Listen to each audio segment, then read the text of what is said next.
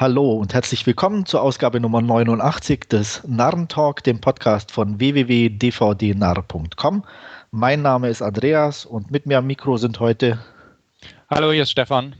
Und hier ist Wolfgang. Hallo. Ja, mir geht's gut, danke der Nachfrage. Und äh, wir steigen natürlich gleich volle Kanne ein. Wir haben wieder ein dichtes Programm heute, einige Trailer ausgegraben und äh, fangen mit einem sehr beliebten Begriff an, einem Reboot. Ich finde das ja so toll. Immer noch besser wie Remake. Äh, und zwar von Man of Steel. Stefan, was meinst du? Ich bin sehr angetan, sagen wir es mal so. Also ähm, bin sehr zufrieden mit dem neuen Trailer. Sieht gut aus.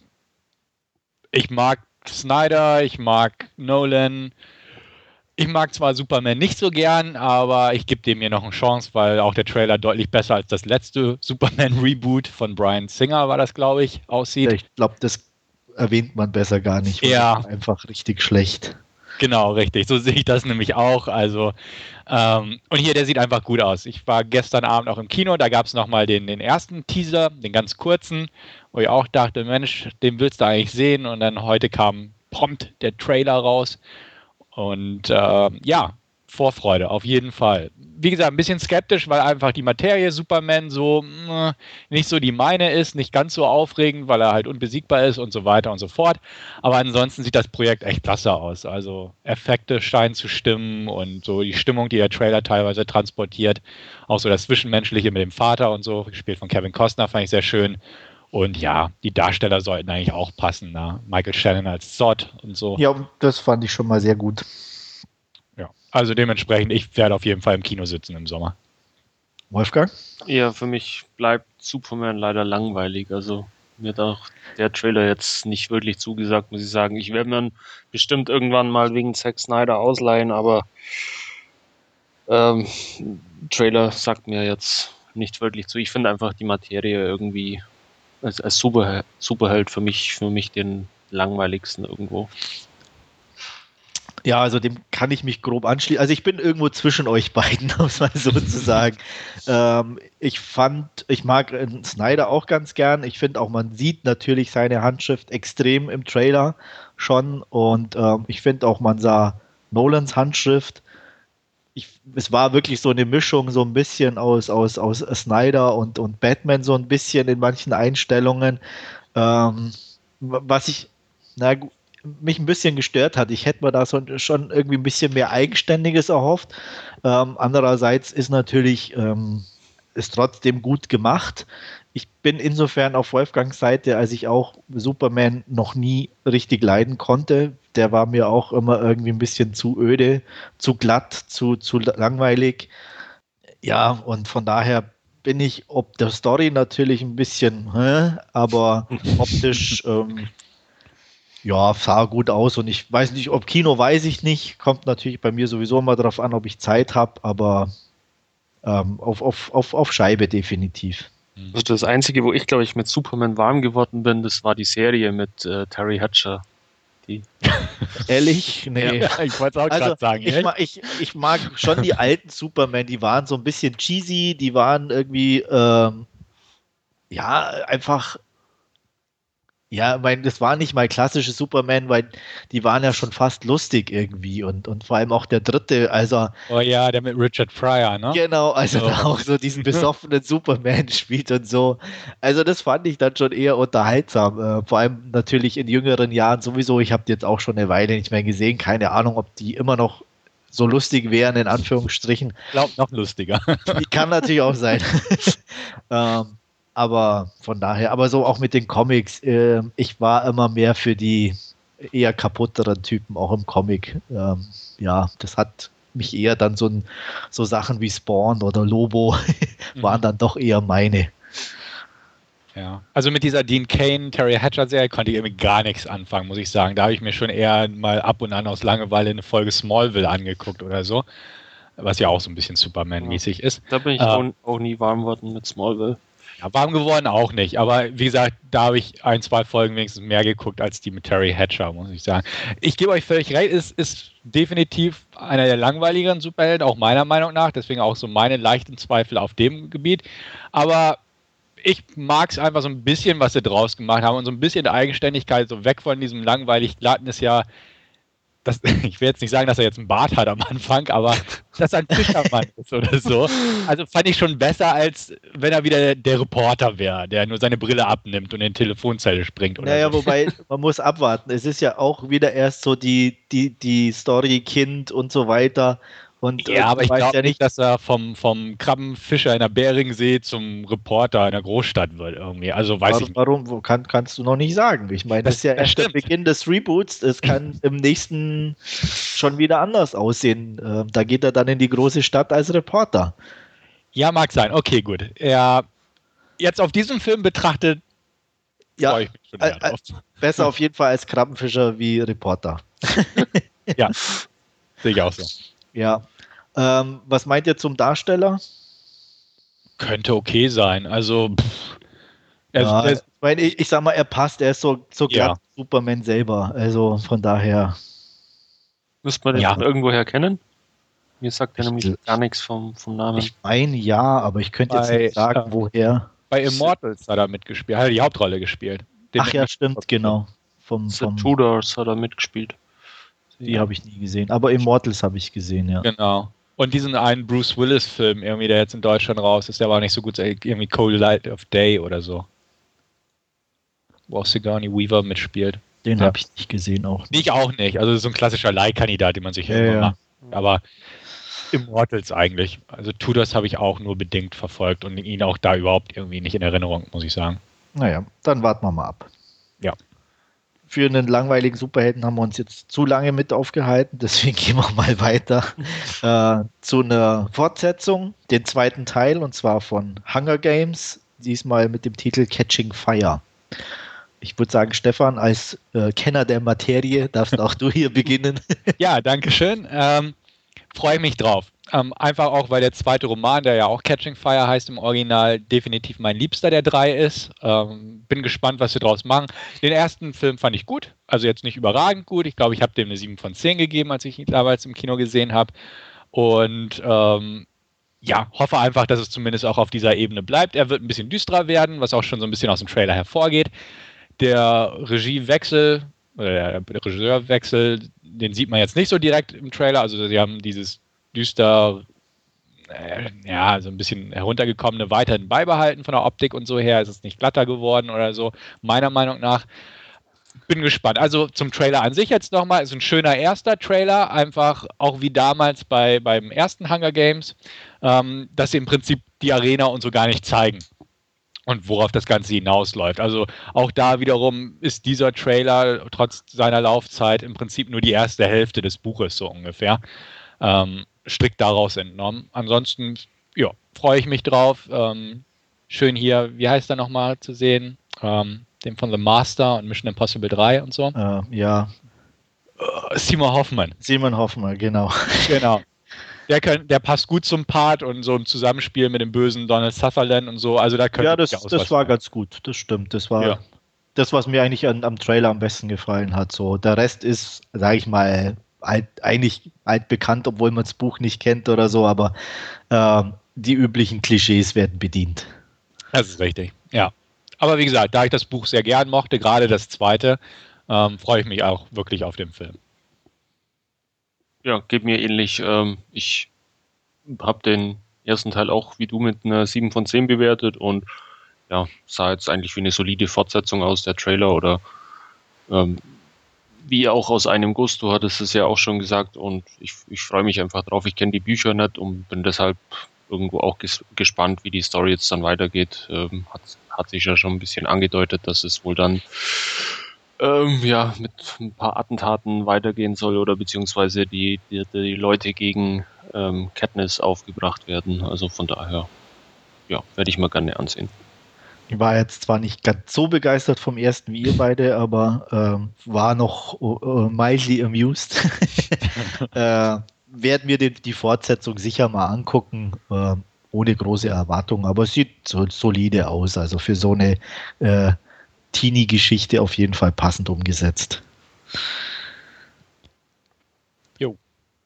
Gut, dann kommen wir zu Something Completely Different und ich würde sagen, so als Fachmann würden wir da Wolfgang den Vortritt lassen. Ich denke für, auch. Ne, für No One Lives von Ja. Rui Kitamura. Mhm. ähm, ja, Klingt doch schon mal asiatisch. Ja, eben. Ja. genau. Der Film schlägt, glaube ich, eher in euer Beuteschema, wobei ich sagen, auch sagen muss, ich ähm, hat mich jetzt von äh, ein bisschen interessiert, also da auch scheinbar irgendwo den Backwoods, wo dann irgendwie zwei Reisende irgendwo Pause machen und dann überfallen werden und dann ja, dreht sich wohl alles ähm, komplett um. Ähm, das schaut jetzt durchaus spannend aus, muss ich sagen. Äh, wobei der Trailer meiner Meinung nach ein bisschen hölzern geschnitten war. Also das war ein bisschen, kam mir ein bisschen komisch vor. Aber so inhaltlich, ähm, ja, werde ich mir den wohl irgendwann auch mal auf die Leihliste setzen. Mhm. Hört, hört. Ja. Stefan. Ja, Andreas, willst du? Ja, Sorry. ich kann auch, also ich werde sicher gucken. Ich mag Rui Kitamura. Oh, Keine Ahnung, ob ich es richtig ausspreche, aber mir auch egal. Mhm. Ähm, deswegen werde ich ihn sicher angucken. Midnight Meat Train fand ich äußerst unterhaltsam.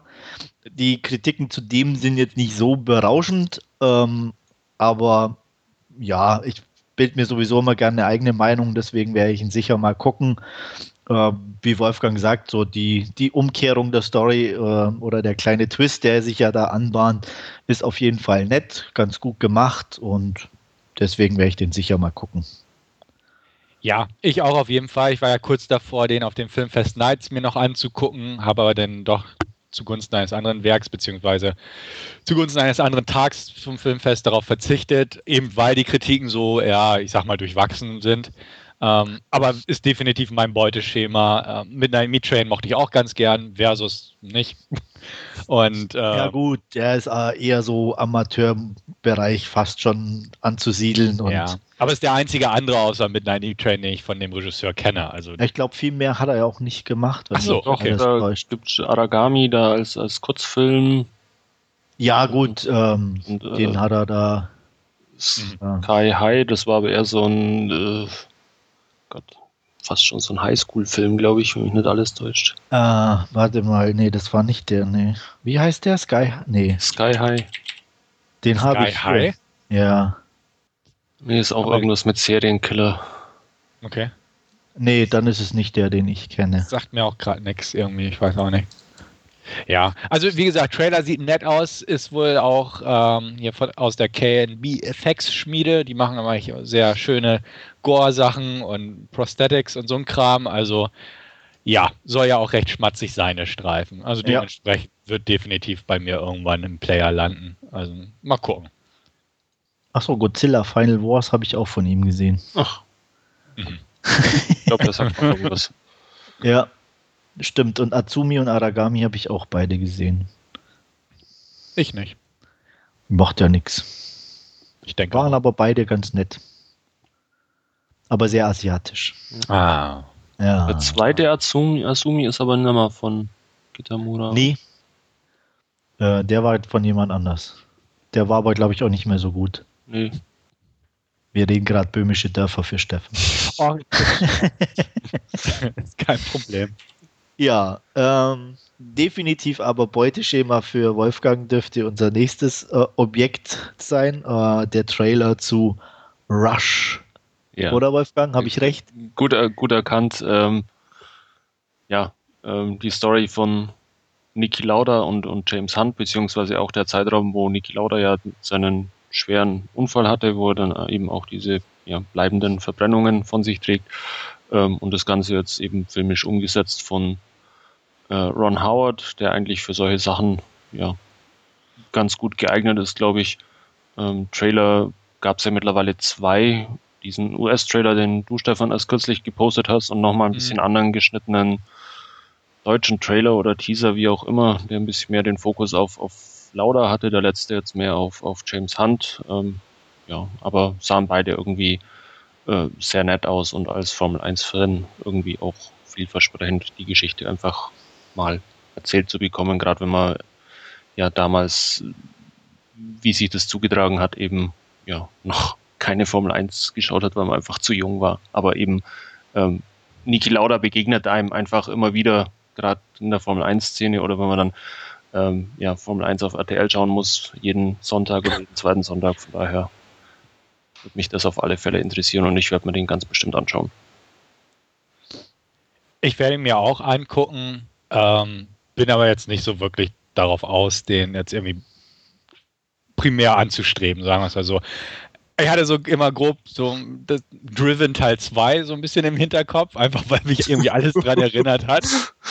Und so von den Autos, von dem deutschen Setting und irgendwie ein Deutscher läuft durchs Bild. Nee, weiß ich nicht. Ähm, ich mag auch keine Formel 1, muss ich dazu auch sagen. Ähm, ist nicht mein Sport, finde ich langweilig und ja gut, Niki Lauda kennt man, James Hunt sagte mir null, musste ich auch gestehen. Also einfach, Lauda ist hier in Deutschland natürlich präsenter. Was aus Hunt geworden ist, könnte ich nicht mal sagen. Ähm, Trailer sieht nett gemacht aus, definitiv. Die Besetzung finde ich auch völlig in Ordnung. Ähm, Ron Howard ist immer zu gebrauchen als Regisseur. Wird garantiert mal irgendwie geliehen oder billig gekauft oder so, aber jetzt, ich kann nicht sagen, dass ich da irgendwie scharf drauf bin auf dem Film. Einfach, weil mich die Materie nicht so wirklich reizt. Und ich glaube nicht, dass es so trashy ist wie Driven und diesen Faktor. Gott bewahre. Hat. Ja. Also, nee, weiß ich nicht. Ich mag einfach keine Formel 1 und so. Also deswegen. Mh, hm, ist bestimmt ganz nett und wird auch gewiss mal geschaut, aber ja, nicht im Kino oder so, um Gottes Willen. Nö, Kino definitiv nicht, aber ähm, allein werde ich mir sicher mal ähm, ich bin auch so ein bisschen zwiegespalten. Ich bin jetzt kein Ron Howard-Fan. Ich finde, er ist eher immer so ein, so ein Auftragsregisseur. Äh, macht seine Sache ordentlich, aber ohne irgendwie richtig eigene Handschrift. Auch hier der Trailer sah irgendwie so aus wie, ja, wenn halt alles ein bisschen zusammengeklaut wäre. Und Darsteller, ja, mh, hm, Daniel Brühl finde ich ganz lustig. Er kriegt den Akzent relativ gut hin und die Stimmlage. Andererseits hört sich aber auch ein bisschen bemüht an, hatte ich das Gefühl. Ich weiß nicht, wie das über so einen ganzen Film dann ist. Ähm, der Hemsworth als James Hunt, äh, weiß nicht. äh, tat ich mich auch oder tue ich mich ein bisschen schwer, weil alle um ihn rum eher so ein bisschen Charakterdarsteller wenigstens noch sind, aber äh, der Tor da mittendrin. Äh, naja. Immerhin haben sie die Olivia zur Seite gestellt, die schaut auch noch schön aus und dann passt es schon, denke ich. Mhm. Aber das ist irgendwie, ja, irgendwie passt nicht so richtig zusammen. Und von daher mal gucken. Ja, Laien sicher, aber mehr auch nicht. Ja, noch, noch was Abschließendes zu Rush? Eigentlich nicht. Na gut, dann kommen wir von Rush zu Filth. Zwei kurze Titel hintereinander, wobei Filth was völlig anderes ist, aber wie der Name schon sagt, dürfte er, glaube ich, ein bisschen Programm sein, zumindest dem Trailer nach. Aber ich fange einfach mal an. Ich fand den geil. ähm, war das, ja sowas von klar. Ne, ja, ja, aber es ist halt irgendwie, ähm, James McAvoy fand ich jetzt noch nie, er war nie schlecht, aber so, so, aber da passt So sympathisch wie wir waren. Genau, war er, mir, war er mir noch nie. Endlich mal nah am Leben. Äh. Äh, nee, das fand ich irgendwie cool. Äh, klar, es ist überzogen, es ist äh, dreckig, böse, aber ja, weiß nicht. Also ich fand es unterhaltsam. Keine, keine Schenkelklopfer, aber irgendwie so die Machart. Ja, wenn sie das den ganzen Film so irgendwie durchhalten, fand ich das schon, wäre das in Ordnung. Kann, Definitiv ein Leihkandidat für ja. mich. Vielleicht ja. auch kaufen. Könnte bösartige Unterhaltung sein. Also das ist auch, ähm, ja, wird man glaube ich auch die ersten Stimmen abwarten müssen, ob es dann wirklich zu sehr abgleitet oder. Ja, weil das kann in, in beide Richtungen irgendwie ja. gehen. Ne? Also deswegen bin ich auch noch ein bisschen vorsichtig, aber der Trailer war schon mal, fand ich sehr gut gemacht.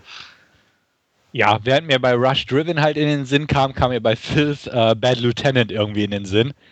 Ähm, nur noch ein bisschen. Na, ja, so ein bisschen okay. noch übersteigerter, also finde ich schon, weil es eigentlich auch wieder ein, ein Cop ist, der Drogen oh, nimmt. Ja, okay, klar, aber ich meine, wenn danach geht's, könntest du jeden zweiten Film mit irgendeinem anderen Film. Ja, aber es ist viel mehr auf. Ich will das auch gar nicht negativ hinstellen, denn ich stimme euch zu.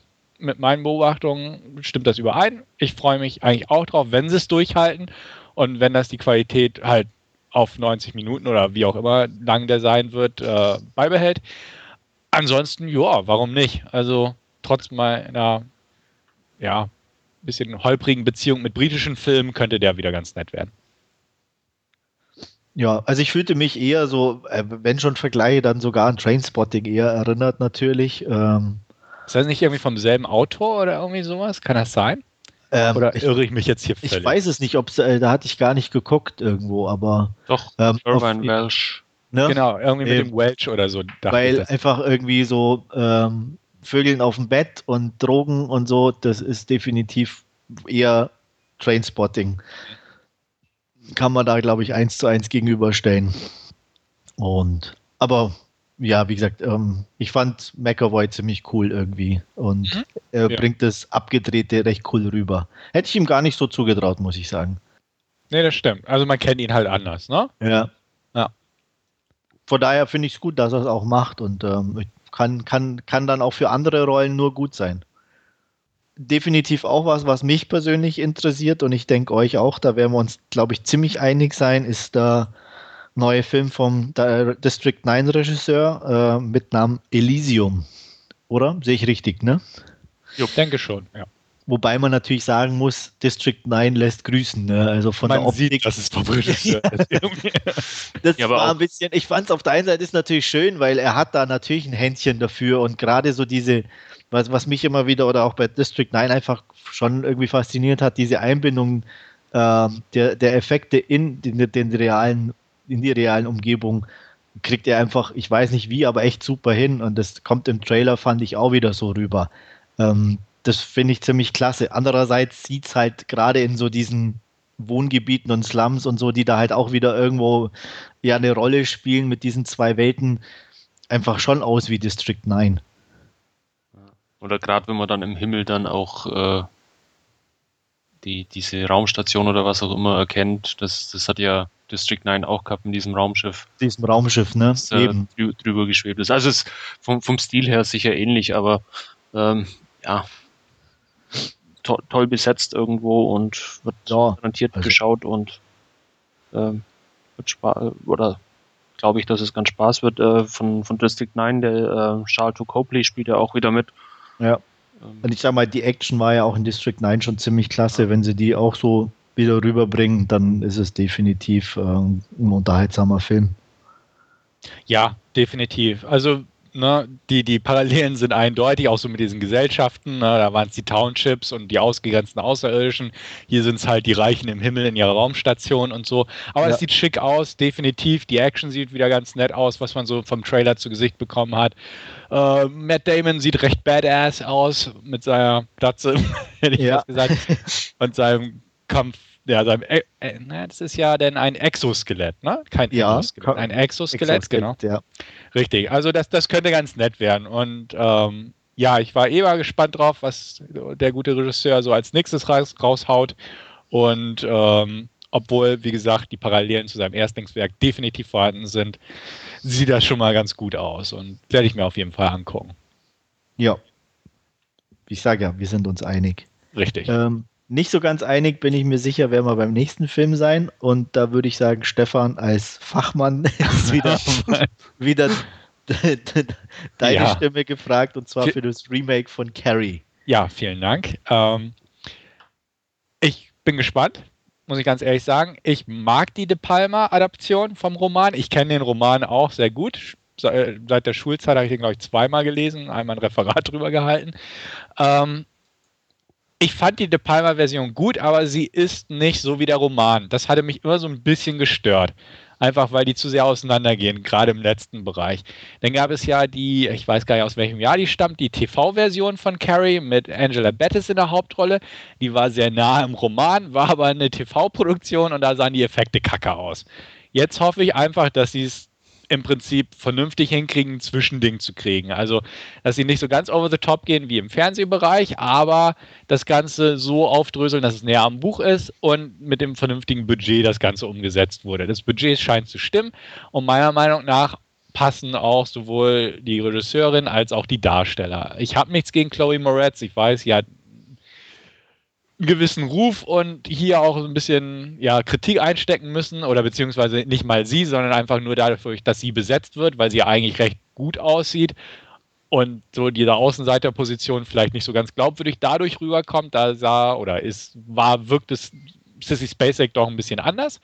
Ähm, ich persönlich habe jetzt nicht so das Problem damit, denn ich sag mal, ähm, jeder kann heutzutage gemobbt werden und gerade wenn man so ein bisschen religiös angehaucht ist, passiert das schneller als langsamer manchmal. Ähm, Julianne Moore als Mutter finde ich ist eine tolle Casting-Geschichte, auf jeden Fall.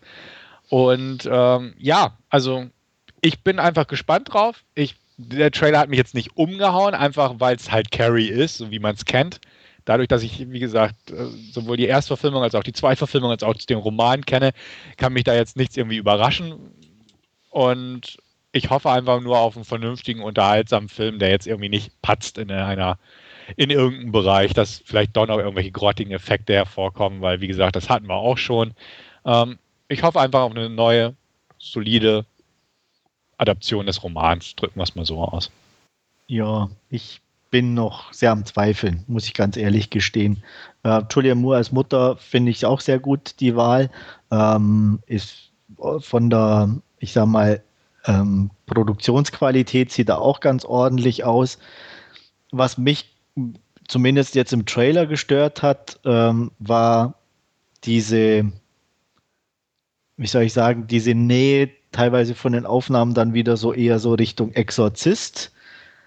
Gerade auch mit diesem Bett und so, ob man das unbedingt so hätte reinpacken müssen. Hm.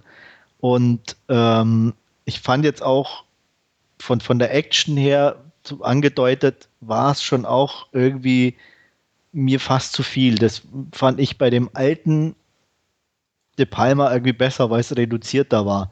Mhm. Ähm, klar, er ist nicht so nah am Buch, aber ich weiß nicht, äh, das war einfach irgendwie für mich angenehmer. Hier hatte ich äh, beim Trailer zumindest, wie gesagt, wie es im fertigen Film aussieht, wissen wir ja noch nicht.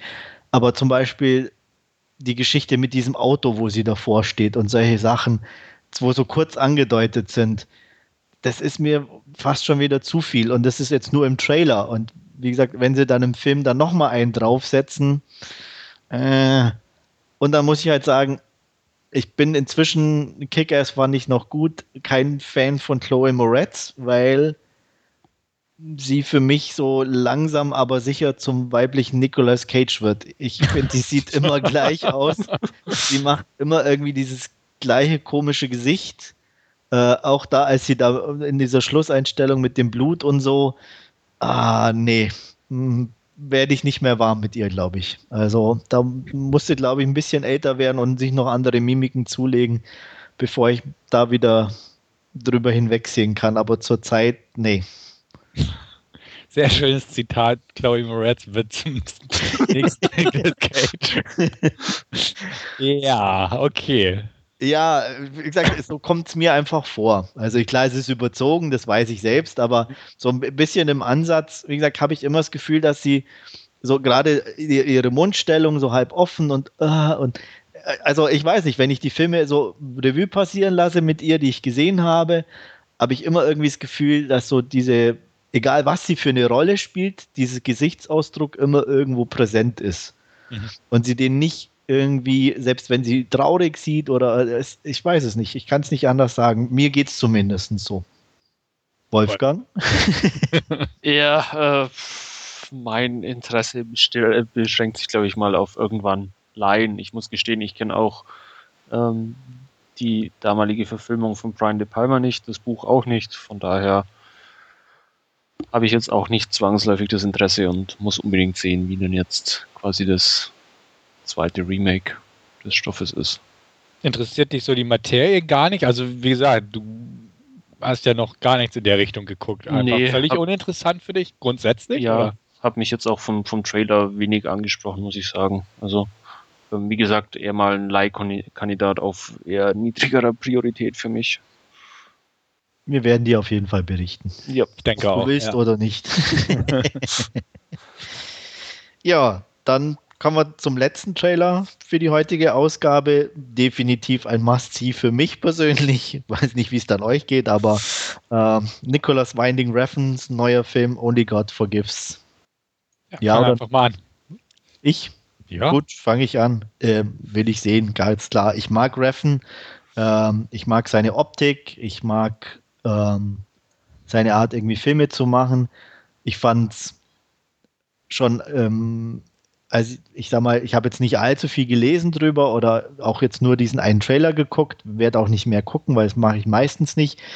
Schon faszinierend einfach, obwohl er so einen Riesenerfolg hatte mit Drive, hinzugehen und einen Film zu machen, der zwar wieder mit ähm, na, Ryan Gosling. Ryan Gosling ist, aber in den anderen Rollen mit irgendwelchen Vietnamesen oder was auch immer, die kein Mensch kennt, äh, fand ich schon irgendwie fast wieder cool. Äh, anstatt zu sagen, ich mache jetzt irgend so ein Big Budget Ding oder so. Weiß nicht, ob's, ob er da schon Verträge hatte, dass es daran liegt oder so, aber das fand ich jetzt schon mal nicht schlecht. Optisch und so, wie gesagt, äh, mag ich ihn eh und bin extrem neugierig, was er daraus gemacht hat. Er ist dann übrigens Thailänder. Er spielt auch in. Ja, gut.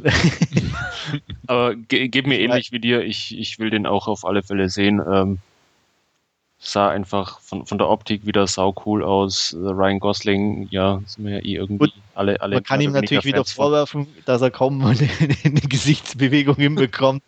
Aber es ist wie bei Drive, äh, wenn es zur Rolle passt, ja. ähm, dann ist es okay. Ich freue mich auch drauf, hoffe aber, dass Refin bei seinem nächsten Film vielleicht mal eine andere Richtung wieder einschlägt. Denn, also er erinnert schon sehr an Drive, finde ich, der Trailer. Also der Trailer, ja, auf jeden Fall. Also genau, und als, der Film, äh, was, was auch nicht schlecht ist, weil ne, man kann sich wenigstens wesentlich schlechtere Vorbilder setzen. Äh, ich glaube auch, der wird klasse, freue ich mich auch drauf, definitiv. Ich würde mir aber wünschen, wie gesagt, dass er denn zumindest mit dem nächsten Projekt einfach mal wieder in eine andere Richtung geht. Ich mochte ja auch den Valhalla Rising sehr gern, ja. der auch komplett was anderes war. Auch äh, sehr, sehr strange, aber ähm, auch einer meiner absoluten Favoriten. Genau, und dementsprechend, also wir sind uns definitiv einig bei dem Projekt hier. Wie gesagt, ich hoffe auch nur, er, gar nicht mal groß irgendwie dann plötzlich eine Big-Budget-Produktion, die er dann versucht mit seinem nee, aber Stil. Von, nee, nee, von der aber, Thematik her vielleicht einfach irgendwie und mal vielleicht genau. auch wirklich ohne Ryan Gosling und jemand anders oder so. Richtig, ja. Oder Gosling nur noch in einer kleinen Nebenrolle oder irgendwie sowas. Ja. Ähm, gerne. Und ähm, wie gesagt, wenn der hier so gut wird wie Drive, wunderbar. Oder auch nur annähernd so gut ist, dann ist er jedenfalls besser als viele, viele andere Filme. Und ähm, ja, ich sehe sehr positiv diesem Film entgegen. Punkt. Ich glaube ja, da sind wir uns definitiv einig. Ähm, ich meine, wer mit, mit Reffen bisher nichts anfangen konnte, der wird, glaube ich, äh, und Drive auch nicht mochte, der kann den, denke ich, auch getrost auslassen. Ähm, wir werden auf jeden Fall gucken. Ja, soviel zu unseren Trailern für heute. Ähm, kommen zu unserer Last Scene Section. Wolfgang war der Meinung, er muss lieber am Gardasee faulenzen und nichts gucken. Oh. Deswegen haben, haben nur Stefan und ich heute Last Scene. Und äh, Stefan, du fängst an. Ja, gern. Ähm, mich hat es wieder ins Kino verschlagen gestern und da habe ich mir Oblivion angeguckt mit Tom Cruise von Joseph Kosinski, heißt der gute Mann, der uns zuvor ja mit Tron Legacy beehrt hat. Ähm, kurze Inhaltsangabe, worum es geht. Ähm, die Erde wurde in einem Krieg zerstört von außerirdischen Invasoren, kann man so sagen, ohne zu viel zu verraten.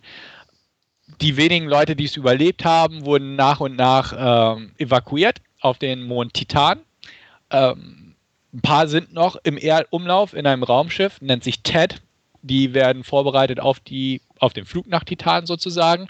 Und die allerwenigsten Leute, die es noch auf der Erde gibt, das sind ja Repairmen, kann man sagen. Also ist ein Zweiergespann. Einmal Jack, gespielt von Tom Cruise, und äh, Victoria, gespielt von Andrea Riceborough sie ist so die, die Stationsleiterin, sie sind auch ein Paar und er ist so der Techniker, der die Drohnen reparieren soll, die ja patrouillieren und die Energieumwandler auf der Erde beschützen vor den sogenannten Plünderern, das wohl die Außerirdischen sind. Also sie werden Plünderer genannt das sind wohl diese Invasoren gewesen und ähm, ja, die versuchen immer noch die Technik zu sabotieren und ähnliches. Also es sind zum Beispiel so Stationen, die über dem Meer schweben, das Meerwasser ansaugen und umwandeln und ähm, ja, die Plünderer versuchen halt das Ding zum Beispiel zum, zur Explosion zu bringen, indem sie halt Sprengstoff oder so mit reinsaugen lassen und das dann zünden wie auch immer. Dafür gibt es die Drohnen, also Kügelchen mit Maschinengewehren, hätte ich fast gesagt, die rumfliegen.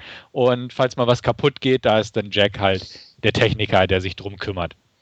Ähm, ja, eines Tages naja, ich sag mal so, es gibt irgendwo einen Zeitsprung, da passiert eine Menge, wo ich aber einfach nicht spoilern will, weil die Handlung A nicht besonders ausgeprägt ist und B kann man es ruhig im Dunkeln belassen. Auf jeden Fall stürzt irgendwann aus bestimmten Umständen ein Raumschiff ab. Jack sieht das, ähm, geht zur Fundstelle, entdeckt, dass da menschliche Körper drin sind, in so ja, Schlafpots, wie man sie aus diversen Science-Fiction-Filmen kennt.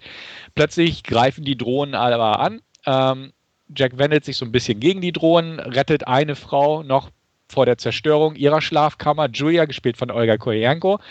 Ähm, er ist natürlich etwas überrascht dadurch, dass sie quasi eine Frau ist, die er in seinen Träumen zuvor schon gesehen hat. Man muss auch sagen, ähm, die wurden, also jeder, der da runtergeschickt wird zum Arbeiten, hat zuvor eine Gedächtnislöschung bekommen, einfach aus Sicherheitsgründen, damit sie nichts preisgeben können und nichts im Weg stehen kann. Das heißt, sie arbeiten ähm, auf einem gelöschten Gedächtnis aber trotzdem hat er halt diese Träume, wo er eben diese Frau Julia noch damals äh, auf dem Empire State Building stehend gesehen hat und ähnliches, was eigentlich aber alles nicht sein kann, weil es A viel zu lange her ist und B, äh, es passt einfach nicht ins Konzept äh, von dem, was man ihm erzählt hat und ähnliches. Ähm, wie gesagt, erstaunlicherweise findet er genau sie, kann sich das überhaupt nicht erklären, zumal das, äh, der Absturz auch von einem Sendesignal der Plünderer ausgegangen ist. Ähm, dementsprechend hat Victoria auch sehr viele Zweifel, weil sie sehr firmenabhängig ist, beziehungsweise sie, sie nimmt halt die Anweisungen der Zentrale für bare Münze und äh, hinterfragt das nur bedingt. Und ja, es passieren also diverse Sachen, es kommt zum Krieg, es gibt Rebellen und ähnliches und ja, irgendwann lernt Jack die Wahrheit und muss darauf einfach mal reagieren. Wie gesagt, ich will definitiv nicht viel spoilern. Die Handlung ist jetzt nicht so ausgeprägt, möchte ich sagen. Ist auch so der Schwachpunkt des Films. Aber ansonsten ist es schon in Ordnung so. So viel zur Inhaltsangabe. Darstellerisch ist es im größten Teil ein Tom Cruise One-Man-Projekt, sage ich mal. Also die meisten Szenen hat er definitiv inne und dominiert die auch. Wer Tom, mit Tom Cruise nichts anfangen kann, wird mit Oblivion auch nicht warm werden, das garantiere ich. Ähm, ich mag Tom Cruise, also jetzt nicht überragend, aber ich finde, er ist ein solider Darsteller und seine Filmauswahl von den Projekten, die er annimmt, mag ich inzwischen auch sehr gern. Äh, eigentlich immer zu. Ähm, ich mag es einfach. Ich habe auch nicht so das Problem, wie manche andere mit ihm, dass es zu sehr ego-fixiert ist, die Performance oder so. Da wird Andreas mir widersprechen oder wie auch immer. Aber es ist in Ordnung. Also wie gesagt, ich habe da nicht so das Problem mit, dementsprechend hatte ich auch kein Problem hiermit. Ähm, er macht seine Sache anständig. Ich mochte also die Art, wie er das verkörpert, gern. Ähm, wird mit, von ein paar netten Darstellern umgeben, die aber jeweils so eingeschränkte Screamtime jeweils besitzen. Da ist einmal Beach, gespielt von Morgan Freeman, Julia, die Olga Koyenko. Am liebsten mochte ich persönlich Andrea Riceborough als seine Lebensgefährtin und Arbeitspartnerin Victoria. Ich fand, sie hat dieses, die Rolle sehr gut rübergebracht, einfach auch, weil dann ja viel in Frage gestellt werden muss und sie wirklich zwischen ihrem Gehorsam und äh, Eventualitäten, die so aufkommen, dass die Geschichte eventuell so und so ist, ähm, dieses, dieses Hin- und Hergerissene und ähnliches, die, die Unsicherheit hat sie sehr gut transportiert, meiner Meinung nach. Also ich mochte ihre Performance sehr gern. Ich kannte sie auch von vorher irgendwie von nirgends, muss ich ganz ehrlich gestehen. Äh, erwähnenswert auch in kleinen Nebenrollen äh, bei den Rebellen ist einmal Nikolai Costa-Waldau, den man aus Game of Thrones kennt oder ich aus Morma. Ähm, Zoe Bell spielt auch eine größere Rolle, hat aber zum Glück keinen Text, weil ich Zoe Bell einfach nicht ausstehen kann, muss ich sagen. Ähm, Melissa Leo, die man auch immer mal wieder so in kleineren Rollen, in größeren Produktionen oder in Indies sieht, ähm, spielt so die Kommunikation, also die, die Vorgesetzte von den beiden. Äh, hat aber auch wirklich nur eine winzige Rolle im Prinzip, aber halt eine, eine Schlüsselrolle, muss man definitiv sagen. Lange Rede, kurzer Sinn. Ähm, trotz der guten Besetzung und so ist eigentlich der, der Star des Ganzen definitiv Regisseur Kosinski. Ähm, denn der hat das Ganze umgesetzt und auch seine Vision.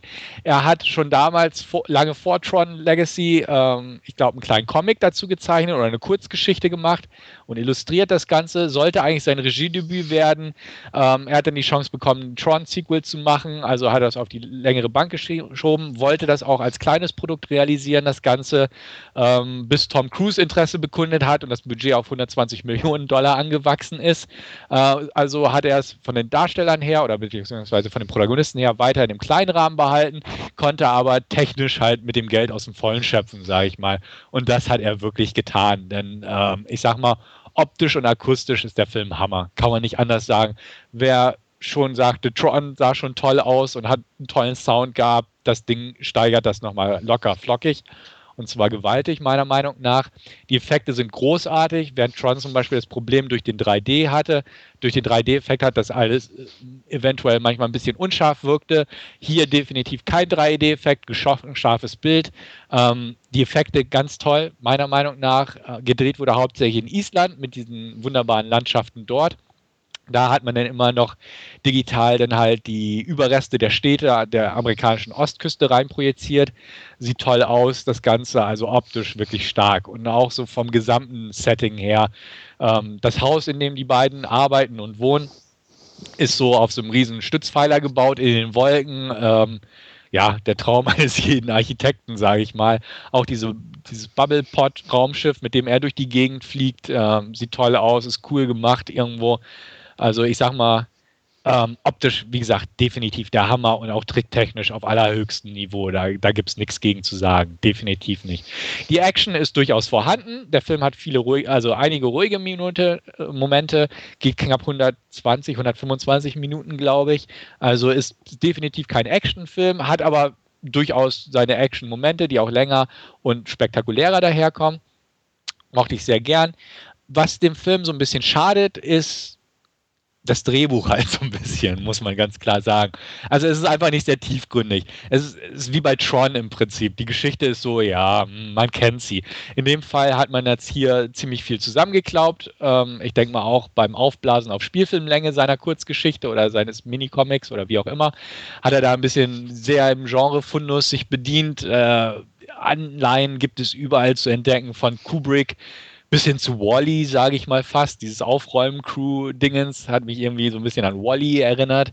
Ähm, also inhaltlich ist da nicht viel zu machen. Auch die Charakterzeichnungen sind echt oberflächlich irgendwo, aber funktionieren einfach, weil ja, irgendwie die, die Rollen passen schon. Man darf da halt nicht zu sehr drauf achten. Da könnte man also den definitiv auseinandernehmen, dem Film auf der Ebene. Ähm, er wirkt manchmal ein bisschen steril, einfach durch das ganze Design, weil es einfach so glatt durchkomponiert ist. Also ich sag mal, ja, wie so ein, wenn, wenn Apple ein Haus designen würde, würde es so aussehen, wie die da wohnen und so. Also es ist halt sehr steril, sehr, sehr schick, aber halt alles irgendwo kalt. Ähm, die Emotionen, die in dem Film versprüht werden, sind auch recht gedämpft alles. Ähm, die Liebesgeschichten sind da irgendwo, ohne zu viel zu spoilern. Ähm, Andreas wird beim Ende kotzen, das weiß ich jetzt schon, aber es ist, was soll's. Also man kann nicht alles haben. Ähm, auf eine gewisse Weise, also es ist, ist halt so ein Ende, sage ich mal, ohne jetzt zu viel zu verraten, aber es passt irgendwo. Es, aber ja, ich hatte die Diskussion mit meinen Kumpels auch danach. Haben ähm, die auch gekotzt? Teilweise. Sie haben mehr mit den Augen gedreht und gestöhnt, aber okay. noch nicht ganz gekotzt. Ähm, das, ja, das Ende hätte man abhaken können. Ähm, der Showdown ist auch aus einem anderen Film recht gut übernommen, hätte ich fast gesagt. Ohne dass es schlecht wird, weil es alles so ein bisschen verändert ist vom Design her. Aber man erkennt halt viel wieder. Also originell ist es nicht unbedingt. Ähm, ja. Fassen wir mal zusammen optisch und soundtechnisch definitiv geil und da hat sich der Kinobesuch definitiv gelohnt. Ähm, Bild gestochen scharf, dank der guten Technik im Cinemax, sage ich mal. Also wer da ein gutes Kino hat, ähm, darf da sich nicht beschweren, sage ich mal. Äh, Im Dorfkino wird das Bild vielleicht auch nicht so toll wirken, aber hier echt auch so ähm, die, die überblenden oder beziehungsweise die eingefügten Szenen, ich sag mal, die Darsteller in digitale Landschaften oder so, ähm, sieht einfach klasse aus und übergangslos und alles gestochen scharf und richtig gut. Der Sound war brachial teilweise, ähm, hat mir auch sehr gut gefallen einfach spitze. Und ähm, ja, er ist gut, er ist unterhaltsam. Ich fand ihn mit den 120, 125 Minuten nicht zu lang. Äh, ich fand ihn einigermaßen kurzweilig, muss ich auch sagen. Wie gesagt, es gibt viele ruhige Momente, die waren in Ordnung. Ähm, ich mag New York, da waren immer so ein paar New York-Geschichten dran, einfach weil er hauptsächlich im zerstörten New York unterwegs war. Und ähm, zum Beispiel in diese große Bücherei, die ich auch paar Mal war, als ich dort im Urlaub war, ähm, ist jetzt alles zerstört und unterirdisch und da hat er sich dann bei einem Setpiece so ein bisschen durchgekämpft. Das fand ich sehr schön nachgestellt, das Ganze. Ähm, da hat er mir noch einen kleinen Pluspunkt gegeben. ich mochte den Film. Ich kann ihn für Science-Fiction-Fans definitiv empfehlen. Für alle anderen muss man halt so ein bisschen abwägen. Mag man Tom Cruise, mag man Tom Cruise nicht? Möchte man lieber eine tiefgründige Geschichte haben, dann sollte man auch lieber wegbleiben und solche Sachen. Aber ich bin eigentlich sehr zufrieden. Wertungstechnisch sage ich mal eine knappe 7 von 10. Bei einer Zweitsichtung würde er wahrscheinlich auf eine 6 abrutschen. Aber so, wie gesagt, dieses Erlebnis, große Leinwand, toller Sound und so, ähm, müsste ich jetzt lügen und sagen, also eine 7 hat er da auf jeden Fall verdient gehabt, meiner Meinung nach. Und ähm, ja, ich mag den. Mag den Film, werde ihn auch definitiv zu Hause nochmal auf Blu-ray gucken. Das Bild dürfte dann auch richtig klasse werden, aber ich fürchte, dann wird er auf 6 von 10 abrutschen, weil ich glaube, dann werden mir so ein paar Schwachstellen noch schwächer vorkommen und das wird das Bild ein bisschen nach unten ziehen. Aber ansonsten, ich kann ihn empfehlen im Rahmen des Kontexts, sage ich mal. Und der ist von mir gerade hoffentlich einigermaßen nachvollziehbar geschildert worden. Wie sieht es bei euch aus? Interesse halber. Ja. ja. Ne, Wolfgang fahren. Ähm, also, das, was du jetzt so schilderst, macht auf alle Fälle Lust auf mehr und sich den Film anzuschauen. Wir hatten den Trailer ja auch schon besprochen. Ähm, da kommt es ja ein bisschen durch, was, was du auch gesagt hast mit, mit der Optik, dass es einfach überragend aussieht. Ähm, von daher wird es für mich sogar vielleicht mal ein Kaufkandidat wieder werden. Ich habe jetzt auch nicht die großen Probleme mit Tom Cruise. Ich mag ihn jetzt auch nicht übermäßig, aber ähm, ja, wenn er in Film passt, dann kann man ihn das, ja, oder dann schaue ich mir den auch gerne an. Also ich wäre ja sogar fast ins Kino gegangen, trotz Tom Cruise, ähm, auch wegen der Optik vom Trailer her. Ähm, wie gesagt, ich habe mich inzwischen damit arrangiert, dass ich ihn nicht mag und kann ihn einigermaßen ausblenden. das in, äh, klingt jetzt merkwürdig, aber ähm, ich, ich akzeptiere es so, dass er seine Show da abzieht. Ähm, und ähm, für mich ist dann halt auch der Rest eher wichtig vom Film. Wenn das passt, ähm, dann ist es okay. Ähm, es ist manchmal besser, manchmal schlechter. Wie gesagt, beim letzten äh, Mission Impossible fand ich es ähm, sehr nervig und sehr schlecht. Aber bei zum Beispiel nach, äh, von Spielberg, den Science-Fiction-Film Minority Report? Minority Report, da ist er ja auch sehr präsent. Ähm, ist zwar kein Überfilm, aber da war das für mich völlig in Ordnung. Also es kommt auch immer sehr auf den Film drauf an, in dem er mitspielt und äh, wie er da integriert ist. Und äh, von daher, wie gesagt, ich werde ihn nie äh, als tollen Schauspieler akzeptieren oder so, aber wenn er in den Film passt oder so, wie jetzt bei Minority Report, dann finde ich das, dann ist das auch okay. Und ich hoffe halt, dass es hier dann ähnlich ist. Und wie gesagt, der Rest sah auf jeden Fall interessant und gut genug aus, dass ich mir den auf jeden Fall mal irgendwann angucken werde. Ja, das war es eigentlich schon mit meiner lästigen Geschichte für diese zwei Wochen zwischen unserem Podcast. Und ja, den gehe ich weiter mache ich weiter. Ich habe auch nicht allzu viel gesehen. Ähm, zumindest auch hauptsächlich nur Sachen, die wir eh schon besprochen haben. Deswegen beschränke ich mich heute auch nur auf einen Film. Ich habe äh, meine lange Liste des, der nicht gesehenen Filme des Fantasy Filmfests wieder ein Stück abgearbeitet und habe mir äh, Vamps angeguckt ähm, von Amy Heckerling, die der eine oder andere noch kennt von Clueless. Ja, auch hier bei Ramps spielt Alicia Silverstone mit. Und es ist eine Horrorkomödie über Vampire. Es geht um Stacy und Goody. Stacy wird gespielt von Kristen Ritter, die der ein oder andere vielleicht aus der aktuellen Serie Apartment 23 kennt, diese dunkelhaarige äh, Dürre, muss man ja wohl sagen. Ähm, und äh, Goody wird eben gespielt von Alicia Silverstone. Zwei Vampirdamen, die in der, im heutigen New York City äh, leben und ähm, arbeiten. Ihr Beruf führt sie nachts in diverse Häuser. Sie sind nämlich Kammerjägerin, weil sie fressen keine Menschen oder saugen keine Menschen aus, sondern nur Ratten. Und da ist das natürlich ein super Deckmantel. Ähm, sie sind beide, ähm, beziehungsweise man muss sagen, als Vampir in der Story überlebt man nur, wenn man vor einem sogenannten Stammvampir gebissen wird. In ihrem Fall war das Cicerus, gespielt von Sigourney Weaver, ein sehr ja, überdrehter und auf sich bezogene Vampirkönigin und die immer zu den unmöglichsten Zeiten nach ihnen ruft und äh, sie diesem Ruf auch folgen müssen. Ähm, Stacy lernt einen netten jungen Mann kennen eines Tages, ähm, der leider mit Nachnamen Van Helsing heißt. Er ist der äh, Sohn von äh, dem Van Helsing, der für die äh, Homeland Security in diesem Fall in dem Film arbeitet ähm, und natürlich auch schon sehr neugierig auf die neue Freundin ist. Das Ganze ähm, ja, klingt sehr amüsant, ist es teilweise auch, ist auch ein bisschen sympathisch, aber es ist leider auch das im, im Großteil extrem nervig. Ähm, was auch und mit an den beiden Hauptdarstellerinnen liegt, die einfach total überdreht da durch die Szenerie hopsen. Mm, ich sag mal so, für Teenie Girls, die fühlen sich vielleicht angesprochen. äh, für mich war es eher teilweise anstrengend. Er hat seine Momente, wie gesagt, er hat auch ein paar gute Gags mit drin. Ähm, optisch ist es okay. Die, die, die Tricks mh, hm, sind jetzt nicht ganz berauschend, aber es stehen auch Gott sei Dank nicht im Vordergrund. Das Budget war relativ niedrig, glaube ich, mit 16 Millionen. Ähm, und da wurde dann wohl an den Effekten gespart. Obwohl 16 Millionen ist ja eigentlich schon ein ganz schöner Brocken. Eigentlich schon, ja. Aber wenn, wenn, wenn du denkst, Sigourney Weaver, die wird schon alleine Panelle ja, verlangt ja. haben. Mhm.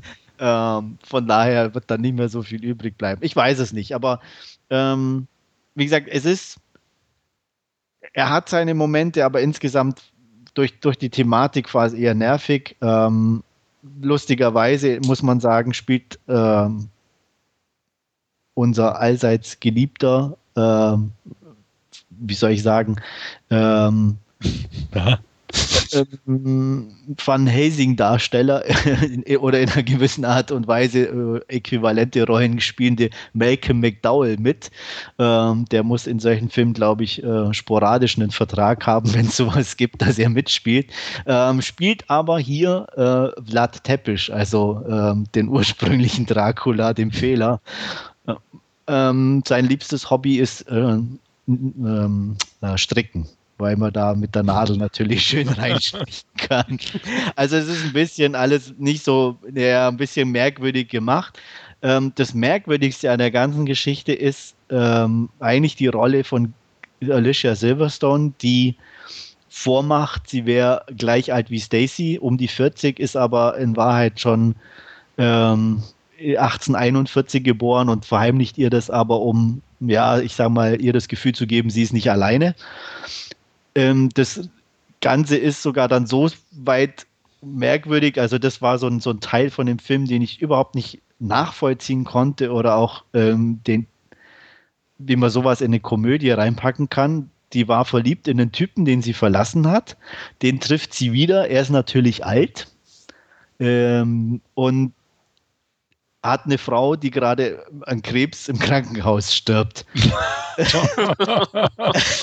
Wo ich echt dann irgendwie der Klassischer Komödienstoff. Ja, total. Also, und die halt wirklich ähm, auch so gezeigt wird im Krankenhaus, total äh, äh, wirklich schlecht, da liegend im Bett, wo er sie, sie besucht und alles. Und äh, drumherum hast du zwei so oh, äh, Mädels, die da irgendwie texten und ähm, mit ihren Laptops rumlaufen. Und ähm, so strange irgendwie und das passte so gar nicht. Es gibt zwar noch so, so, ein, so einen Schlenker am Ende hin, aber das ist, äh, wo ich echt davor saß und dachte, die, die, wie kann man sowas in so eine eigentlich leichte Komödie irgendwie reinpacken? Ähm, das war also schon extrem merkwürdig. Ähm, ganz nett ist noch, dass äh, die abends so einen ähm, anonymen äh, Vampir-Treffen immer haben ähm, wo sie sich natürlich auch alle vorstellen. Hallo, mein Name ist Stacy, ich bin Vampir. Ähm, das ist ganz amüsant gemacht. Und ähm, aber insgesamt, wie gesagt, tat ich mich sehr schwer damit.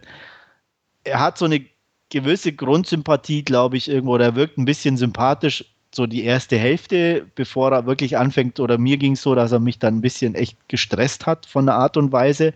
Er hat ein paar nette Gags mit drin, aber auch ganz viele merkwürdige Entscheidungen. Es ist nicht nur diese Krebsgeschichte, sondern auch ein, zwei andere Sachen. Ähm, darstellertechnisch, ähm, ja, kann man eigentlich auch von keinem einzigen irgendwie was erwarten. Auch Sigourney Weaver ist irgendwie, äh, ja, forgettable. Also wirklich ganz merkwürdig. Ich war mir lange überlegt, wie viele Punkte ich dem geben soll. Ich war jetzt nicht zu Tode gelangweilt und wie gesagt, hatte ein paar nette Sachen dabei, deswegen bin ich zu einer knappen 4 von 10 gekommen, aber mehr definitiv nicht. Das Interesse hält sich, glaube ich, in Grenzen, so wie ich euch da die Euphorie entnehme. ja, ich hatte drüber gelesen, auch im Rahmen des Filmfests, aber ich habe mir den Trailer auch angeguckt, ich konnte damit schon nicht viel anfangen. Also ich, ich mochte Clueless seinerzeit, habe ich ja, auch seit x auch. Jahren nicht mehr gesehen, muss ich sagen. Ich auch, aber zur damaligen Zeit war es ein netter Film irgendwie. Also Definitiv. Also, war so, so passend zu der Zeit einfach. Genau. Und ich mag Kristen Ritter eigentlich ganz gern. Also die ist auch noch auch in der Rolle, wie gesagt, wenn man die mag, passt sie da gut rein und, und verkörpert das eigentlich ganz gut. Also sie ist noch somit die, die am ehesten noch einfach in die Rolle passt, sage ich jetzt mhm. mal. Ja. Ich kenne sie halt hauptsächlich aus, äh, zu, aus Breaking Bad, aus der ersten Staffel. Da ja. war sie auch mit dabei. Diese andere Serie verfolge ich halt nur so am Rande, sage ich mal. Die ja, ich habe es nur gelesen oder so. Ich habe da auch noch nie irgendwas gesehen. Ich habe es halt, äh, glaube ich, deswegen irgendwie mitbekommen, weil die andere, die da mitspielt, ja, glaube ich, in diesem äh, einen Film mit diesem, wo die ja, auf wahren Begebenheiten, genau, Compliance, ja. genau. Ja. Ähm, deswegen habe ich da irgendwie was drüber gelesen gehabt. Ja, und, ja drüber, also das ist ganz lustig, weil sie spielt halt den Kumpel von äh, James Vanderbeek, der ja Dawson Leary ja. Dawson's Creek spielt. Und er spielt halt James Vanderbeek, der Ex-Serienstar, der damals Dawson Leary gespielt hat. Und da gibt es ein paar nette Gags immer drauf, wie seine Karriere den Bach runtergegangen ist und so. Also deswegen, das geht so die Serie. Aber die Ritter mochte ich eigentlich ganz gern, wie gesagt, seit Breaking Bad, aber ich, na, auch sie wird mich, glaube ich, irgendwie nicht dazu kriegen. Nee, gesagt, dazu ist der Rest auch echt zu merkwürdig und, und, ja. und ähm, also unausgewogen und, und ähm, ja, ich kann auch, auch, auch, definitiv nicht empfehlen. Ja. Hättest du jetzt gesagt, oh, ist spaßig und geht so, was weiß ich, in Richtung Sack oder so vielleicht? Nee, also gar nicht, null. Ja, ich hab's ähm, also, nee, dann werde ich. Ist auch, auch eher die Sachen, die, die wirklich dann auch nett sind oder wo man ist, hat man auch Gefühl, die sind halt auch zusammengeklaut irgendwie. Auch die Schlusseinstellung ist komplett in meinen Augen geklaut. Ähm, weiß zwar nicht, ob es absichtlich oder Zufall war, weil es eher ein unbekannter Film ist. Es gab in den Sieb Anfang der 70er ähm, einen französischen Vampirfilm, lustigerweise auch mit Christopher Lee, nannte sich Die Herren Dracula. Ähm, da hatte er, spielte auch Dracula, der hatte einen Sohn, der wollte aber kein Vampir sein und hat eine Französin geheiratet. Und äh, die Schlusseinstellung ist identisch von diesem Film geklaut. Also mhm. Ähm, wie gesagt, ob bewusst oder nicht, äh, weil es eher ein unbekannterer Film ist, weiß ich nicht, aber es war schon sehr auffällig. Und es gab halt noch so ein, zwei Sachen, wo ich dachte, na, äh, ob sie die nicht irgendwo mit reingepackt haben, damit ein bisschen was Bekanntes oder Nettes dabei ist. Und wie gesagt, der Rest war leider ein bisschen extrem stressig. Okay. Aber vielleicht fühlt sich der eine oder andere ja doch angesprochen und ja. will mal selber gucken. Wolfgang, du irgendwie, du hast glaube ich noch nichts dazu gesagt. Ja, ich habe den auf der Leihliste liegen. Ich fühle mich aber jetzt nicht genötigt, da die Priorität zu ändern. ähm, ja. Also mich wird, äh, wie gesagt, ich habe jetzt auch nicht so viele gute Stimmen darüber gehört. Also mich, ich finde es immer interessant, wenn ihr dann noch so einen Film auch anguckt, weil bei euch weiß ich es ungefähr einzusortieren, was ihr so für Filmgeschmack habt. Und ähm, ich finde es da immer ganz gut, wenn ich es höre, lag ich völlig daneben oder habt ihr eine andere Meinung? Ja. Ähm, Deswegen finde ich es immer nett, wenn ihr auch irgendwann so einen Film dann doch zu sehen bekommt, aber ich kann ihn auf der anderen Seite auch wirklich nicht empfehlen. Also er wird irgendwann bestimmt mal eintrudeln, aber das kann, kann noch lang dauern, aber so kein, die Erfahrung, kein, kein, die Erfahrungen mit Lauffilmen zeigen ja normalerweise, wenn Andreas was zurückschickt, dass es dann ein paar Wochen oder Tage später bei mir im Briefkasten landet. Naja, wobei in dem Fall wahrscheinlich nicht, wenn du den auf niedriger Priorität hast. Ich also noch, noch steht er auf, auf Mittel, wie halt so. der, der, große Rest. Ich hatte ihn kurzfristig mal auf hoch gesetzt, ja. weil ich dachte, den habe ich, schleppe ich jetzt so ewig mit rum. Ich will jetzt end und der kam jetzt ja irgendwie vor kurzem raus. Ja. Und ähm, da ich ihn dann geändert und dachte, naja, so eine nette Vampirkomödie passt vielleicht gerade jetzt. Äh, und ähm, ja, war leider ein Griff ins Klo, aber gut. Kommt vor. Ja. So viel zum Last Scene. Wie gesagt, Wolfgang hatte ja Urlaub. Ja, Nein, er war, er war arbeiten. Also ich will ja mal nicht so sein. Ganz fleißig. Ähm, und weil er so fleißig war, macht er jetzt gleich weiter und gibt uns eine Inhaltsangabe für unsere Hauptreview zu Savages. Ja, ähm, und da befinden wir uns in Südkalifornien, in Laguna Beach, wo Cheech und Chong, hätte ich jetzt beinahe gesagt. Äh, Fast, ben, ja.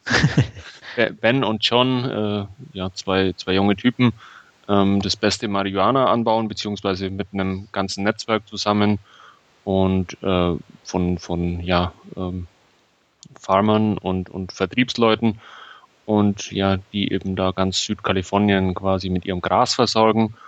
Und da bleiben sie nicht unentdeckt, nicht zuletzt eben, weil sie eben das beste Gras anbauen. Und da möchte ähm, sich das Bacher-Kartell aus Mexiko äh, mitten ihr Geschäft einschalten. Ähm, und da werden sie ja mit einem sehr brutalen Video, wo äh, mehreren Menschen die Köpfe abgesägt werden, quasi zu einem Treffen eingeladen, so dass sie quasi auch nicht ablehnen können und beschließen letztendlich oder wollen letztendlich dann ihr Geschäft aufgeben und das ganz dem Kartell überlassen, äh, womit aber ähm, das Kartell nicht wirklich einverstanden ist, weil sie eigentlich auch, auch die Expertise von Ben John haben wollen, eben um dieses gute Gras anzubauen. Und ja, ähm, während man sich quasi damit beschäftigt, ähm, sich dann kurzerhand abzusetzen ähm, und da die letzten Vorbereitungen trifft, äh, ist es so, dass das Kartell die gemeinsame Freundin von Ben und John, die sich in einer Dreiecksbeziehung befinden, ähm, entführen und ähm, quasi damit die beiden Jungs dazu zwingen wollen, ähm, das Geschäft äh, unter der Beteiligung des Kartells äh, weiterzuführen. Ähm, die beiden wenden sich dann an einen korrupten DEA-Agenten, der von ähm, John Travolta gespielt wird, ähm, um ja quasi ein bisschen die über oder ein bisschen mehr über die Hintergründe des Kartells zu erfahren und äh, bekommen von ihm auch die entsprechenden Informationen und ja, es kommt auch zu einer ersten Übergabe von, von einer größeren äh, Menge an Gras an das Kartell und ja, sie werden auch entsprechend dafür bezahlt, aber letztendlich möchten sie ihre Freundin O ähm, zurückhaben. Und da einigen sie sich dann letztendlich mit dem, ja, äh, mit dem Kartell auf eine einmalige Zahlung, um mit einem etwas höheren Betrag, den sie aber so einfach nicht aufbringen können und ähm, letztendlich äh, ja, entschließen sie sich dazu, dann quasi ein Geldhaus beziehungsweise ein Geldtransporter von dem Kartell äh, zu überfallen und quasi das Kartell mit ähm, ja, ihrem eigenen Geld zu bezahlen. Ähm, das Ganze läuft aber dann eben nicht so rund, wie es sollte und ja, letztendlich steht man sich dann in der Wüste mit den Waffen gegenüber. Soweit mal zum Inhalt von Savages. Jo, Stefan, leg mal los.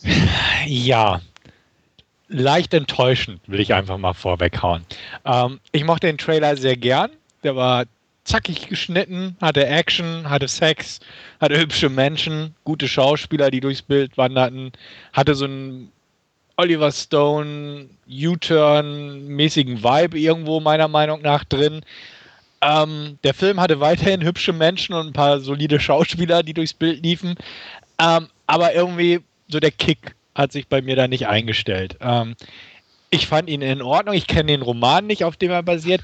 Er ist okay. Also ich habe mich nie gelangweilt. Drücken wir es mal so aus. Aber irgendwie ähm, hat er mich auch nie packen können ich will nicht sagen, dass es an den Darstellern lag oder an den Charakteren, weil zum Beispiel dieses Dreiecksverhältnis von der Hauptrolle mit Ben Chon und, oh, wie hieß sie nochmal? Oh. oh. Oh, ja, richtig. Oh, Ophelia oder wie auch immer. Ja. Ähm, fand ich in Ordnung, zumal man solche Dreiecksverhältnisse definitiv nicht normalerweise im Kino sieht, in der Form jedenfalls. Das fand ich okay hat mich nicht gestört. Klar war es oberflächlich und so weiter. Ähm, auch das Voice-Over, Andreas, hat mich nicht gestört. Ich weiß, du mochtest das nicht, glaube ich. Nicht mochten ist untertrieben. ja. Äh, okay, sagen wir es mal so, ich hatte damit keine Probleme. Ähm, ja, aber irgendwie, weiß ich nicht, irgendwie hat mir der Film nichts gegeben, hätte ich fast gesagt. Es, es bleiben, es sind mir keine wirklichen Kracher-Szenen so im Hinterkopf geblieben. Klar, die Actionsequenz, als der Transport überfallen wird, bleibt so ein bisschen haften unweigerlich, weil naja, gut, andererseits kannte man es schon aus dem Trailer. Aber irgendwie, wie gesagt, fehlte mir so, so der Pull-Faktor, der einen wirklich in den Film reinzieht und auch so ein bisschen ne, packen kann. Das fand ich schade, weil beim, beim Trailer oder vom Trailer ausgehend habe ich mir da einfach vielleicht auch was Falsches vorgestellt oder erhofft oder so. Ähm, ich fand ihn nicht schlecht, möchte ich auch, bevor ich die Wertung am Ende abgebe, vorweg schicken. Definitiv nicht schlecht, aber auch nicht gut. Wolfgang, du oder ich? Ähm, dann mach mal ich weiter. Also ich kann mich da Stefan wohl mit, mit, den meisten Punkten anschließen. Ich fand ihn, also wenn man dann wertungstechnisch am Schluss sehen, ähm, glaube ich, ein bisschen besser wie Stefan. Ähm, ich fand mich relativ gut unterhalten, zumindest beim ersten Mal, als ich den Film gesehen habe im Director's Cut, was mittlerweile aber auch schon ein paar Monate wieder her ist. Ähm, habe mittlerweile auch das Buch gelesen und äh, mir jetzt zur Vorbereitung von dem Podcast äh, die Kinofassung noch angesehen. Da muss ich dann aber durchaus sagen, dass man es jetzt beim zweiten Mal dann doch etwas äh, zu lang vorkam. Also der äh, Film hat durchaus auch so seine Längen ähm, geht ja in der Kinofassung 130 Minuten, im Director's Cut dann nochmal irgendwie 10 oder 12 Minuten mehr. Ähm, ja, wo man dann auch gelegentlich ein bisschen äh, Sitzfleisch äh, braucht. Ähm, das Voice-Over fand ich nicht schlecht, hat mir eigentlich auch schon beim, beim ersten Mal anschauen gefallen. Spiegelt eigentlich auch ein bisschen so das Buch wieder, weil da eigentlich auch relativ viel ähm, ja, entsprechend kommentiert wird ähm, auch aus, aus großteils aus den Gedankengängen eben von O. Von daher passt es eigentlich recht gut. Ähm, man hat ein paar Sachen gegenüber dem Buch angepasst, aber letztendlich ist es dann doch eine relativ getreue Buchverfilmung, muss man sagen, und, und von daher eigentlich ja auch recht solide umgesetzt. Ähm, ich mochte die Darsteller, ähm, allen voran eigentlich Benicio del Toro als, als mexikanischen Auftragskiller und Mann im Norden, ähm, der ja nebenbei noch irgendwie sein Gartengeschäft beziehungsweise seinen Gartenservice betreibt und das dann auch gerne mal als, als Vorwand benutzt, um ja in entsprechende Häuser einzusteigen. Ähm, ja, fand ich alles in allem eigentlich relativ äh, eine geglückte Verfilmung von Savages, beziehungsweise in Deutschland heißt das Buch ja Zeit des Zorns von Don Winslow. Andreas. Ja, ich war sehr enttäuscht, um es mal so zu umschreiben. Ähm, wie du schon angedeutet hast, fing es bei mir schon äh, zu Beginn an, als ich diese einschläfernde Stimme vernahm äh, mit dem Voice-Over. Ich bin grundsätzlich kein Fan von Voice-Overn, aber wenn, dann brauche ich halt auch zumindest irgendwo eine Stimme, die mir oder die ein bisschen ein einnehmendes Wesen hat. Und das war für mich einschläfernd. Ich bin nicht äh, hormonell Richtung Blake, Lively sowieso eingestellt, dass ich sage, ich finde die klasse und kann mir dadurch irgendwie ein bisschen nette Gedanken machen. Nee. Ähm, dazu dann, wie gesagt, noch dieses permanente oder fast permanente Voice-Over ähm, war schon zu Beginn sehr anstrengend für mich. Ähm, die Konstellation der dreien selber fand ich auch okay, gar kein Thema. Ähm, allerdings muss ich auch sagen, Aaron Johnson fand ich auch extrem öde. Taylor Kitsch war für mich sogar noch irgendwo der interessanteste der dreien. Ähm, fand auch, er hat ähm, das irgendwie am solidesten von allen drei irgendwie gespielt ohne dabei auch zu glänzen, ganz klar. Ähm, ja, ähm, wie, wie, Wolfgang auch schon gesagt hat, beim zweiten Mal ging es mir leider beim ersten Mal schon, dass der einfach definitiv zu lang war. Ich habe auch den Director's Cut geguckt und war halt irgendwo so nach zwei Dritteln wirklich an dem Punkt, dass ich mir gedacht habe, okay, wie lang dauert der denn noch? Äh, was immer eigentlich ein schlechtes Zeichen ist. ist und dann kam noch das Ende, das nicht das Ende war. Genau, das gehört auch zu den Sachen, die ich hasse wie die Pest. Vor allem in so Fällen wie hier, das war äh, selten dumm. Äh, es hat mich, wie gesagt, ich habe mit sowas fast schon gerechnet, weil äh, alleine schon irgendwie zu Beginn, wie sie dann sagt, aber vielleicht überlebe ich das ja auch gar nicht, weil das ist so eine Story, wo das vielleicht passieren kann oder so. Ne? Äh, wo ich mir schon dachte, äh, Alter, geh nach Hause, ehrlich das, äh, das sowas, wie gesagt, und das in dem Voice-Over, nee, ist nicht meins. es wäre vielleicht, wie gesagt, noch gegangen, wenn dann der Rest ein bisschen gepasst hätte, aber er war zu lang. Es ist mir auch persönlich zu wenig passiert. Es war zu viel Gelaber um gar nichts. Ähm, auch, wir, Hayek äh, fand ich, ja, äh, sehr vergessenswert. Benicio del Toro war wenigstens amüsant, auch wenn er natürlich äh, ziemlich am Overacten war. Mhm. Ähm, Travolta auch. Travolta auch, muss man ganz klar sagen. Und deswegen, also ich habe kaum was gefunden, was mir wirklich gut gefallen hat an den Film. Auch die Optik äh, war in dem Fall, also ich hatte eigentlich, wie Stefan auch schon gesagt hat, beim Trailer auch eher so, ja, einfach so U-Turn oder irgendwo so eine Mischung aus, aus, aus U-Turn und, und Natural Born Killers oder irgendwas. Ähm, nicht in, in, in, der, in der Intensität vielleicht, aber irgendwas so ein bisschen, wo so in die Richtung ging. Und das war es halt gar nicht. Mag klar vielleicht am Buch dran sein, das ich auch nicht kenne, aber filmtechnisch war es für mich nichts. Also ich habe nicht viel rausgezogen. Was ich einfach schade finde, ist eigentlich, dass es ein Oliver Stone-Film ist, muss man ganz klar sagen, irgendwo. Klar, wenn man seine letzten Filme betrachtet, war schon wieder ein kleiner Schritt nach oben, hätte ich fast gesagt. Aber ähm, weiß ich nicht, einfach wie gesagt, der Trailer, der war halt so geschnitten, sag ich mal, wie, wie seine alte Phase. Hatte ich ja schon erwähnt. U-Turn ja. und du, du hast auch Natural Born Killers gesagt und im Prinzip hat er den Stil ja auch in Any Given Sunday beibehalten mit schnellen Schnitte, aggressive Schnitte und solche ja. Geschichten.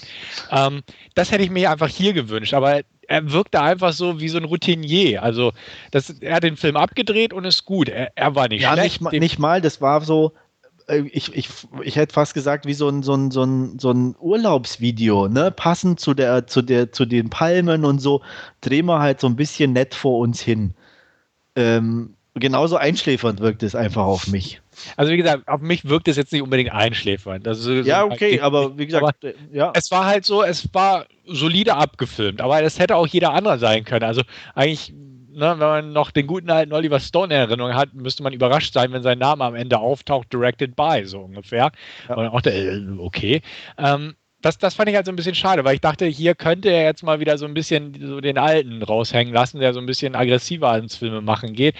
Zumal, wie gesagt, der Trailer so geschnitten war, zumal so mit, mit Drug Cartel und so, ähm, dass auch eventuell da das die Möglichkeit dazu geboten hätte gut, wenn Wolfgang sagt, das Buch ist jetzt auch eher ruhiger und das trifft das schon ganz gut, klar, das mag sein. Wie gesagt, also, äh, ähm, ja, es ist eigentlich äh, äh, diese ganzen Navy Seals-Kollegen, äh, die zum Beispiel dann im, im Film ja noch ein bisschen für die Action verantwortlich sind, so im Hintergrund, die gibt es im Buch zum Beispiel überhaupt nicht. Also da ist es noch ein bisschen alles zurückgenommener. Da ist es dann teilweise auch so, was im Film überhaupt nicht passiert ist, dass äh, Ben irgendwann mal zur, zur Waffe auch greifen muss und auch mal abdrücken muss, dann, was dann letztendlich ja nur in dieser ähm, einen Szene, wo, wo sie den Typen verbrennen, dann der mhm. Fall ist, wo er die Fackel werfen muss, aber da äh, ist dann im, im Buch schon ein bisschen, ja, muss er vorher schon mal ein bisschen Hand anlegen. Also da.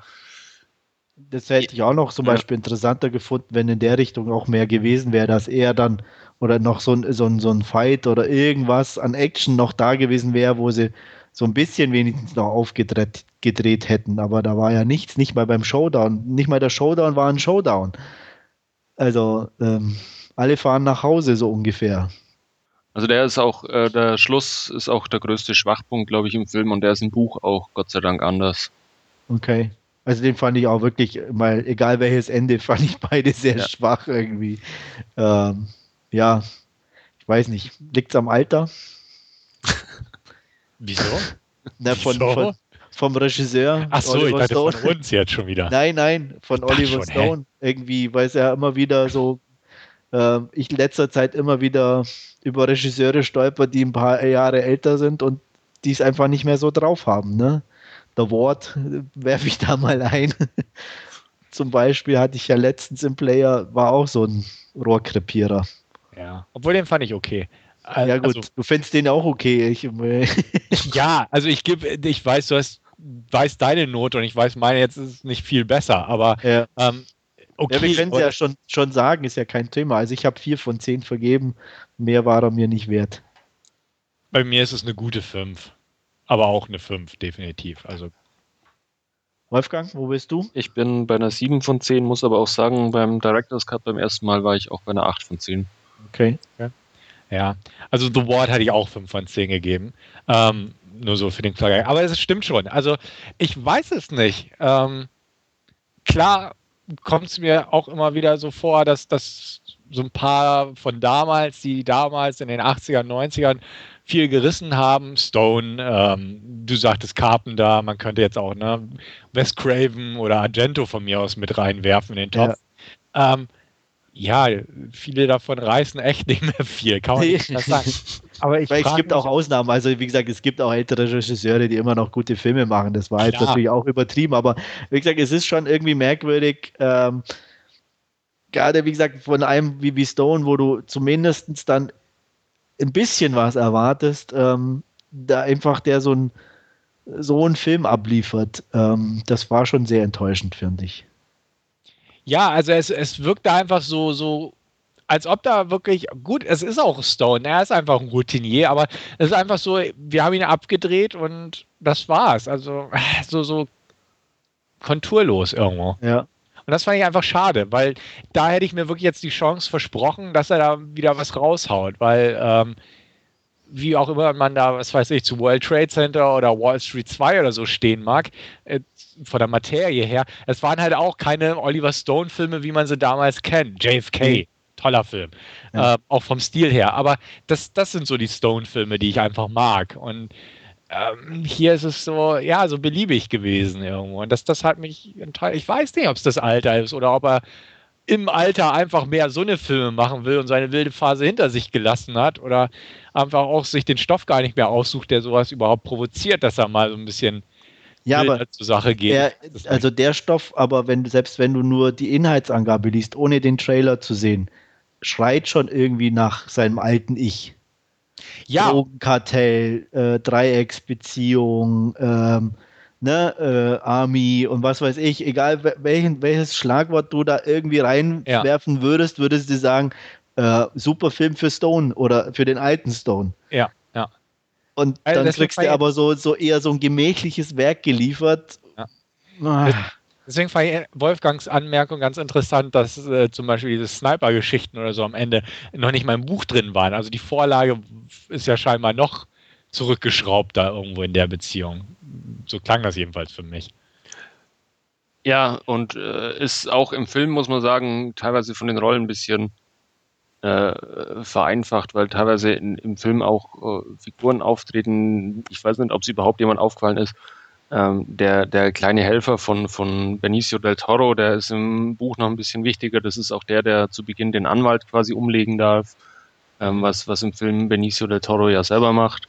Ja. Ähm, dann ist es ein bisschen dramatisiert, teilweise ist schon mit ähm, dem Aufeinandertreffen von, von äh, Blake Lively und Salma Hayek. Das gibt es im Buch zum Beispiel überhaupt nicht.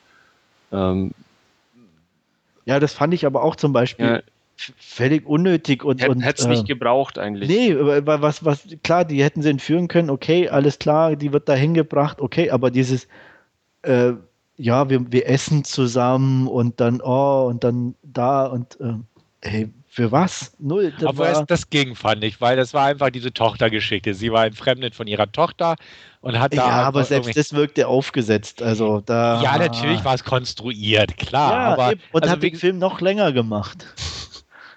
War, war auch unnötig. Man hat doch ihre Tochter gesehen, man hat gewusst, okay, sie ist ähm, im Clinch mit ihr, äh, unterschiedliche Auffassungen.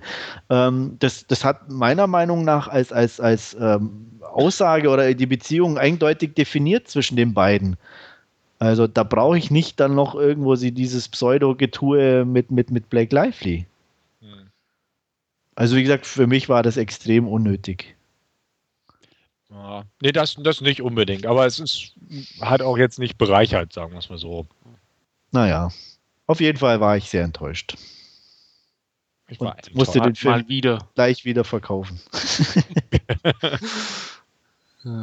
Vielleicht ja, ja in letzter was, Zeit.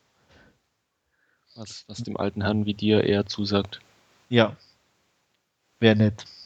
Aber es ist auch nicht so einfach. Nicht irgendwas in Schwarz-Weiß vielleicht. Ach, er hat Trash, Trash Humpers gerade erst 8 von 10 gegeben. 9. Nein, sogar. Nein, sogar, ja. Wobei das wirklich, ähm, den kann ich niemandem empfehlen. ich habe es ja so geschrieben. Mhm. Und ähm, es ist auch so ein Film, wo ich, wo ich mich selber wahnsinnig schwer getan habe mit einer Wertung, weil es ja eigentlich kein klassischer Film ist. Es ist es ist null Handlung, nichts passiert großartig oder beziehungsweise, und es sind auch viele Wiederholungen, aber das Ganze ist so schräg, so strange, dass ich sowas einfach honorieren muss, irgendwie in einer gewissen Art und Weise, ähm, was dann einfach auch mein, durch meine Wertung dann, dann kam. Ähm, objektiv sind die wahrscheinlich sogar übertrieben, die 9 von 10, aber äh, wer, wer sowas allen Ernstes filmt und dann auch noch vermarkten kann, der hat von mir einen Bonus verdient. Ja, es ist halt wild, es ist was anderes und es ist das, ja. Was, ja, was, also ich meine, komplett VHS, wirklich komplett im 4 zu 3 Format, ähm, ähm, irgendwelche drei Typen, also zwei Typen und eine Frau in komischen Masken, die irgendwelche Mülltonnen vögeln in jeder zweiten Einstellung. Ähm, ja, es ist was anderes. Und, Definitiv, ja. ja. Und ähm, wie gesagt, ich kann es nicht empfehlen, aber wer was Schräges mal sehen will, kann, kann einen Blick riskieren. Ja. Aber mal das ist ja was völlig anderes. Ja, mal gucken, was uns Oliver Stone als nächstes beschert oder so. Ja, ich meine, ich werde sicher wieder gucken. Ich glaube, ich habe eigentlich fast jeden seiner Filme gesehen. Ich habe sogar Wall Street 2 geguckt. Ähm, also von daher, ich habe die Hoffnung noch nicht aufgegeben. Ja, man guckt es ja auch irgendwie, weil man ne, auch, wie du selbst sagst, die Hoffnung nicht ausgibt oder bei manchen Leuten ja einfach nur noch sehen will, was für eine Scheiße der inzwischen dreht. Ich sag nur Argento. Aha. Und ähm, deswegen, da sind halt so Faktoren, aber es sind halt so die Leute, mit denen man aufgewachsen ist und man weiß irgendwie, damals haben sie es drauf gehabt und man, man hofft einfach nochmal, dass sie so ein Comeback hinkriegen, so ungefähr. Oder es muss ja nicht mal ein finanzielles Comeback sein, aber einfach mal so ein Ding raushauen, wo man sagt, ja, ne, ja, wo man einfach aus, aus Gefühl hat, irgendwie, was war jetzt das gerade, was man gesehen hat, was einfach so, so, so Filme wie Natural Born Killers einfach bei, mit einem gemacht haben. Ob man die jetzt gut oder schlecht fand, ist mir völlig sowieso da eigentlich hinten an, aber so, so ein Film, der so polarisiert wie, wie Natural Born Killers ähm, zu machen, oder ähm, kommt heute eigentlich höchst selten vor, oder? Ja, ja, aber ne, wie gesagt, Natural Born Killers oder einfach auch Any Given Sunday. Einfach für mich immer noch der Sportfilm schlechthin. Oh, der ähm, ist auch klasse. Den, den finde ich, ich super. Auch wieder im Player legen. Ja, und er ist einfach typisch Oliver Stone dabei auch, noch einfach mit diesem Drogenkram und allem Möglichen und äh, so satirisch angehaucht teilweise von manchen Rollen her. Also das war auch was und JFK finde ich auch toll und so. Also es, der Mann hat es einfach drauf gehabt? Fragezeichen. Ja. Und ähm, da, da, hofft man einfach, dass da noch was kommt. Und das ist, wie gesagt, bei so manchen Regisseuren so. Und ich hatte einfach wirklich so nach dem Trailer einfach die Hoffnung, Mensch, hier, der Stoff passt, wie du selbst sagst, auf dem Papier stimmt es und der Trailer von der Art her stimmte auch. Und ja, weiß ich nicht. Dadurch war ich vielleicht auch in der falschen Erwartungshaltung, als ich in den Film rangegangen bin. Aber das, dadurch ist einfach irgendwo die Enttäuschung hochgekommen. Äh, ich sag mal, auch sonst hätte ich den jetzt nicht groß besser bewertet, bei, beileibe nicht, aber wie gesagt, leicht enttäuscht einfach vor dem Hintergrund und an sich von dem Film, so von der Art her, dass, dass er einfach irgendwie kein, kein, keine Connection so oder nicht zu packen vermochte. Das ja. war so ein bisschen. Das ging äh, mir auch so. Ja, zumal der Stoff es wirklich hergegeben hat. Also, ne, was unabhängig von Stone und so, Kartelle, DAA, ne, Drogendealer, ja. Konkurrenz untereinander, mexikanische Killer und solche Sachen. Ja, auch Dreiecksbeziehungen, wie gesagt, was wir ja angesprochen hatten, die auch ähm, interessant war oder, oder eine interessante Ausgangsposition gewesen ja. wäre, ja. Äh, war genügend da. Also die Darsteller waren vernünftig, alles. Also jetzt ja, aus meiner gut. Perspektive, ich weiß. aber auch darüber lässt sich vortrefflich streiten. Ja, aber so. Also sie waren, ich, ich, die waren jetzt nicht mein Hauptkritikpunkt oder so. Mhm. Ähm, da hätte ich mir auch bessere vorstellen können. Ähm, wie gesagt, wenn selbst so ein Typ wie Taylor Kitsch noch für mich am besten war, sagt viel über den Rest aus. Ja. Ähm, Wolfgang, da du jetzt beide Versionen geguckt hast, welche ist besser und warum? Ähm, ich muss ja, obwohl wir die Länge angesprochen hatten, eigentlich sagen, der Director's Cut, äh, der hat aber nur auch zusätzliche Dialogszenen nochmal, aber da geht es ähm, hauptsächlich um äh, die Figur von, von Lado, von Benicio del Toro, ähm, wo einfach auch sein, sein Familienleben ein bisschen beleuchtet wird, was eigentlich der Hauptunterschied, glaube ich, ist auch zwischen Director's Cut und ähm, der Kinofassung. Und äh, das ist einfach äh, auch jetzt nach dem Lesen vom Buch einfach so, weil, weil es im Buch auch entsprechend ähm, aufgearbeitet ist. Von daher würde ich jetzt fast sagen, der Director's Cut ist der bessere, auch wenn er dann nochmal gute zehn Minuten länger ist. Okay. Jo. Noch abschließende Worte zu Savages? Nö. Okay. Nö. Wunderbar. Dann würde ich sagen, beschließen wir die heutige Ausgabe. Ich bedanke mich gar herzlich fürs Zuhören. Nehme wohl an, ihr hört das nächste Mal hoffentlich wieder zu und bleibe bis dahin euer Andreas. Ciao. Ja, danke auch meinerseits und bis zum nächsten Mal. Tschüss. Ja, ich hoffe, ihr hattet Spaß und bis zum nächsten Mal. Ciao.